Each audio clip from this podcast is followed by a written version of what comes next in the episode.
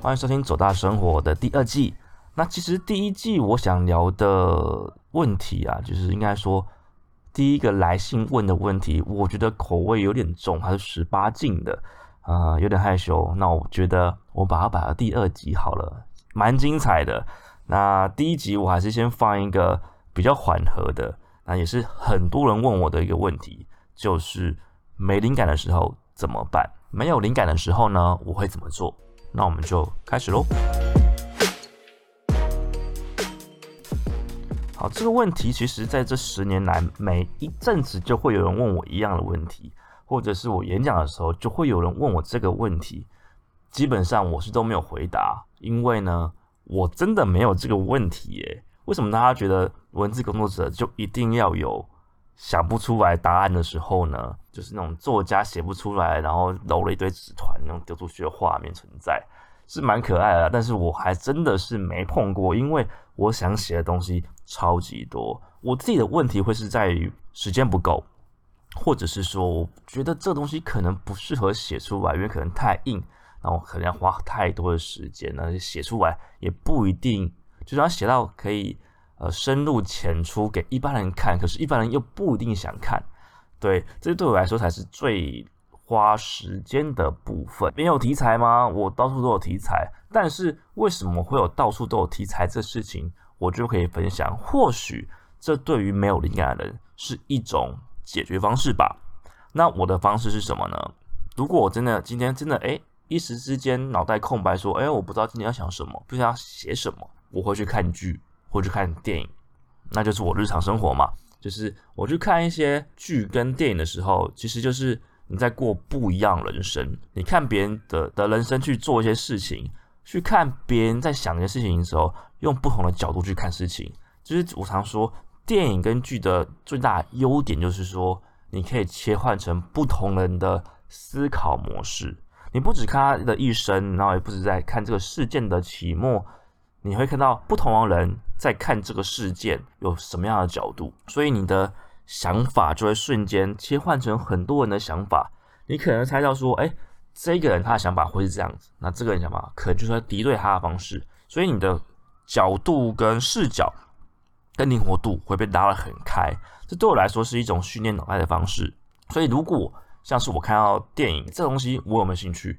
我就会想出很多很多有趣或是我想知道的东西，然后去查，再去写。其实这个方式啊，呃，对我来说就是一个我想要学什么我就去做事情，一个非常有动力的做法，所以我才可以写出更多我喜欢的文章，一个正向循环啦。那我要分享的东西其实是说，创意的工具有很多种方式。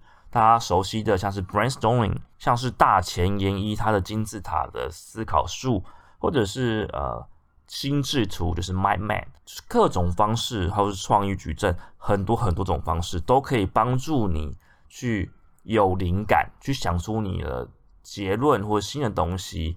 对，各种方式都有，你可以去 Google 一下。那我自己最推荐的东西就是最简单、最暴力的一个方式。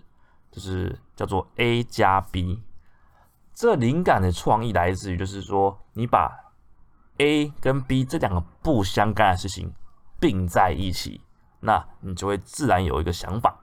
例如说，火车跟一个废物男生，那并在一起，你会有什么想法？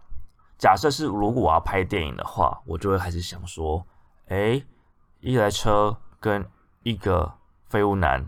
他之间的故事是什么？就会变成，例如像是电车男这样的故事，他会会有一个落落男生在车上碰到什么爱情故事，然后想要他转变，或者是或者是以赚钱的角度来想，A 加 B，如果废物男跟电车并在一起，会有什么新的商机？所以其实就很简单的是，你知道你要什么角度，然后把 A 跟 B 并在一起就好了，然后在这样的过程训练你怎么去。圆这个故事怎么透过不同的角度去把它都在一起，那就是创意。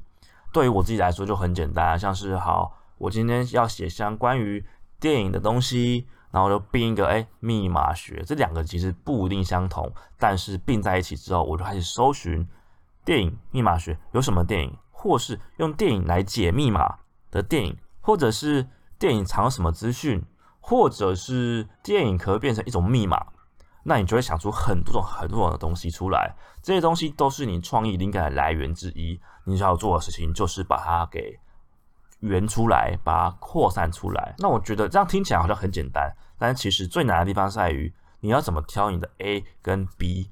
那我自己的方式就是透过电影去找 A 跟 B 啦。那你也可以做成呃转盘、轮盘或是乱数表，就是把东西全部 Google 呃全部表列出来，然后随便挑一个 A，再随便挑一个 B，对，都是一种。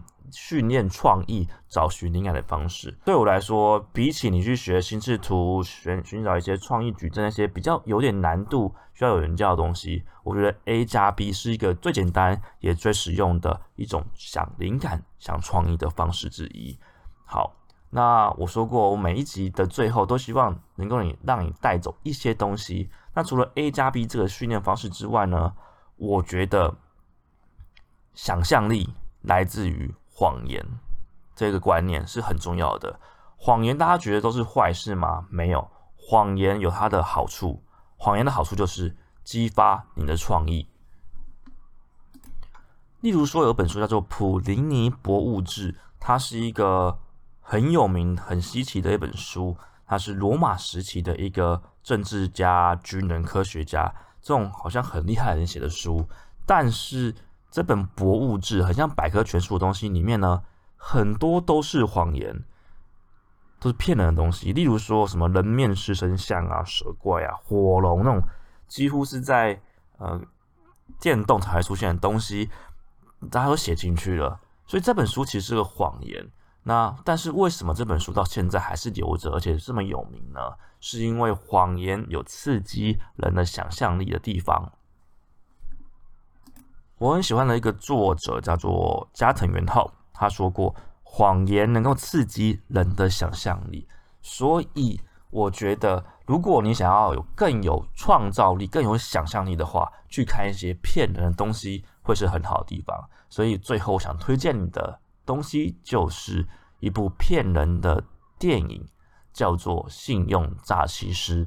那它是日剧，它也是电影。那电影版在去年年底的时候上了，我觉得三部啊已经上了三部，所以我觉得每一部都可以去刺激你的想象力，都蛮好玩的。所以最后推荐你信用诈欺师，用谎言来刺激你的想象力。那主大生活这一集就先到这边，下一集我们聊聊十八禁的东西，叫做做那件事情的时候呢，男生是不是不太会发出声音？这是他们的疑问。